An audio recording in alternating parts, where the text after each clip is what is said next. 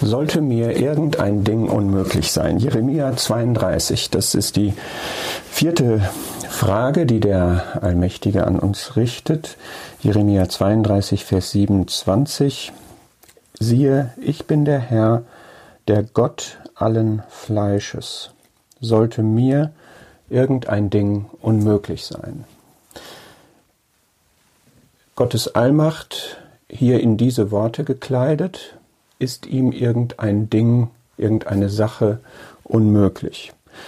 Und dieses Wort, was hier verwendet wird für unmöglich, das ist hier in meiner Ausgabe auch in der Fußnote, eigentlich steht dazu wunderbar. Das heißt, das ist der gleiche Begriff, der gleiche Stamm, Pala, der auch in 1. Mose 18 bei diesem ähm, ist mir irgendeine Sache zu wunderbar verwendet wird.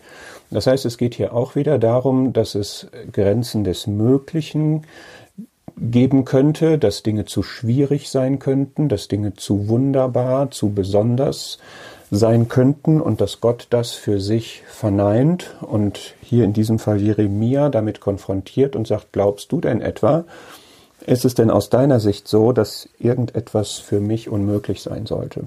Allerdings ist hier der Kontext ein etwas anderer. In 1. Mose 18 ging es ja um die ja, Grenzen des biologisch Möglichen. Und hier geht es darum, dass Gott in die Geschichte einwirkt. Der Kontext ist hier nämlich, dass es die Bedrohung durch die Chaldäer gibt und dass Jeremia die Frage hat, wie soll das denn jetzt hier weitergehen? Wo, wie sollen wir das auflösen? Und Jeremia hat selber ein Gebet zu Gott gesprochen. Und dieser Vers 27 ist im Grunde das Echo darauf. Und das ist so wunderschön, dass Jeremia in Vers 17 dieses Kapitels klagend betet und sagt, ach, ja, so ein Ach so ein hilfloses, trauriges, leidendes Ach. Ach, Herr, Herr. Und dann wendet er sich an den Schöpfer. Siehe, du hast die Himmel und die Erde gemacht durch deine große Kraft und durch deinen ausgestreckten Arm. Kein Ding ist dir unmöglich. Und dann betet er und legt ihm diese Not vor. Er bezieht sich auf die Geschichte, er bezieht sich auf Gottes Handeln in der Geschichte mit seinem Volk. Und jetzt gelangt er dann in Vers 24 bis an den gegenwärtigen Zustand, wo er den moralischen Zusammenhang herstellt und sagt, du hast ein Heilshandeln in der Geschichte gehabt, aber wir haben nicht auf dich gehört, wir waren nicht treu, wir waren nicht gehorsam und jetzt sind, ist die Stadt in die Hand der Chaldäer gegeben, die gegen sie kämpfen. Und jetzt fragt er, wie kann das denn sein, dass du mir hier eine Verheißung und einen Auftrag gegeben hast? Und die Situation ist aber so, dass dessen Realisierung völlig in Frage steht und aussichtslos ist. Und darauf antwortet jetzt Gott und sagt, guck, ich bin nicht nur der Schöpfer und der Allmächtige, ich bin der Gott allen Fleisches. Ich bin der, der regiert. Ich bin der, der alle Menschen, alle Völker in seiner Hand hat. Und mir sollte doch nicht irgendein Ding unmöglich sein. Und dann eröffnet er Jeremia die Wege, wie er jetzt handeln will.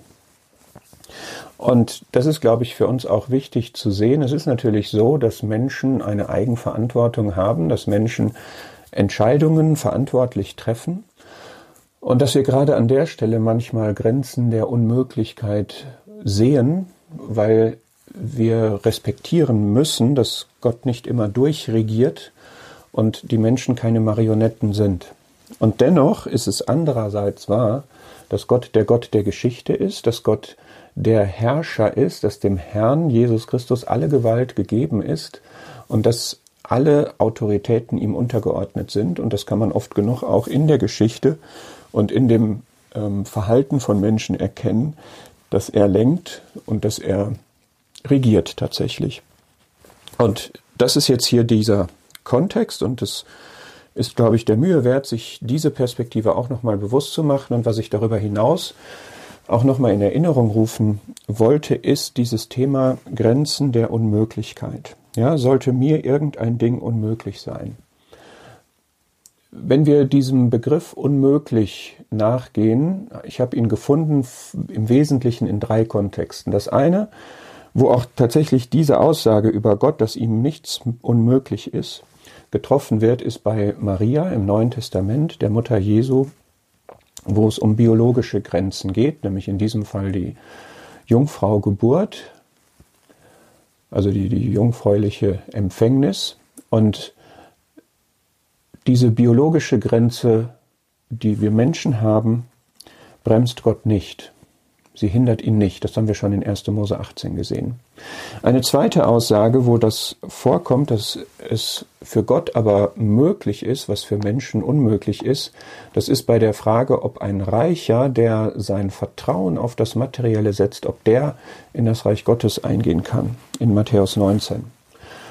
Das ist ernst zu nehmen, dass das ein unüberwindliches Hindernis ist, wenn jemand in dem materiellen sein Vertrauen, seine Befriedigung, seine Zuflucht sieht, dass das ihn daran hindern wird, das Heil zu ergreifen. Und doch sagt Gott, ihm ist das nicht unmöglich. Er kann darauf einwirken, dass das möglich wird.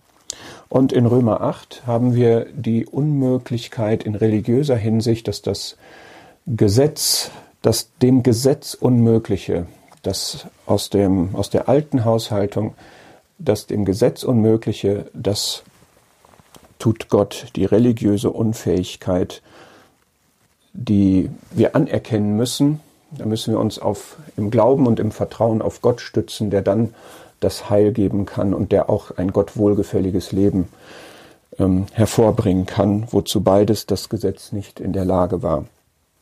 Und es gibt dann bei Hiob die Grenzen der menschlichen Einsicht, das ist zu wunderbar für mich, hat er Gott geantwortet, als der sich ihm gezeigt hat. Und daraus lernen wir, dass Gottes Offenbarung die Grenzen der menschlich begrenzten Einsicht überschreiten kann. Das heißt, das, was der natürliche Mensch nicht erkennen kann, das, wo seine Grenzen sind, das kann Gott durch seine Offenbarung überwinden. Und eine Grenze, die letzten Endes bestehen bleibt, das ist die Grenze des Unglaubens. Und die ist das, was uns effektiv daran hindern kann, den allmächtigen Gott wirklich zu erleben. Und das geht hervor schon aus Hebräer 11, Vers 6. Ohne Glauben ist es unmöglich, da ist auch wieder dieser Begriff, ihm wohl zu gefallen. Denn wer Gott naht, muss glauben, dass er ist und denen, die ihn suchen, ein Belohner ist. Ohne Glauben ist es unmöglich, ihm wohl zu gefallen. Und wir finden im Leben des Herrn tatsächlich mindestens zwei Stellen, die ich gerne vorstellen möchte, wo dieser Zusammenhang deutlich wird, und das ist etwas, was uns anspricht, was mich anspricht, was mich ermahnt. Einerseits hat er gesagt in Matthäus 17, Vers 20, Nichts wird euch unmöglich sein. Da waren die Jünger gerade daran gescheitert, eine Dämonenaustreibung zu machen. Und dann erklärt er ihnen, weil sie wissen wollen, warum hat das nicht funktioniert, dann erklärt er ihnen wegen eures Unglaubens. Denn wahrlich, ich sage euch, wenn ihr Glauben habt wie ein Senfkorn, so werdet ihr zu diesem Berg sagen, werde versetzt von hier nach dort. Und er wird versetzt werden und nichts wird euch unmöglich sein. Ich will jetzt diesen Vers nicht weiter auslegen, sondern einfach den Zusammenhang darstellen, dass er die Möglichkeit von natürlich betrachtet unmöglichen Dingen an den Glauben knüpft. Bei Gott sind alle Dinge möglich. Und dem Glaubenden sagt er hier, dem ist auch nichts unmöglich. Es ist an den Glauben geknüpft. Und der gegenteilige äh, Zusammenhang ist ein paar Kapitel vorher in Kapitel 13, Vers 58. Da ist er in seiner Vaterstadt und da wird Anstoß an ihm genommen.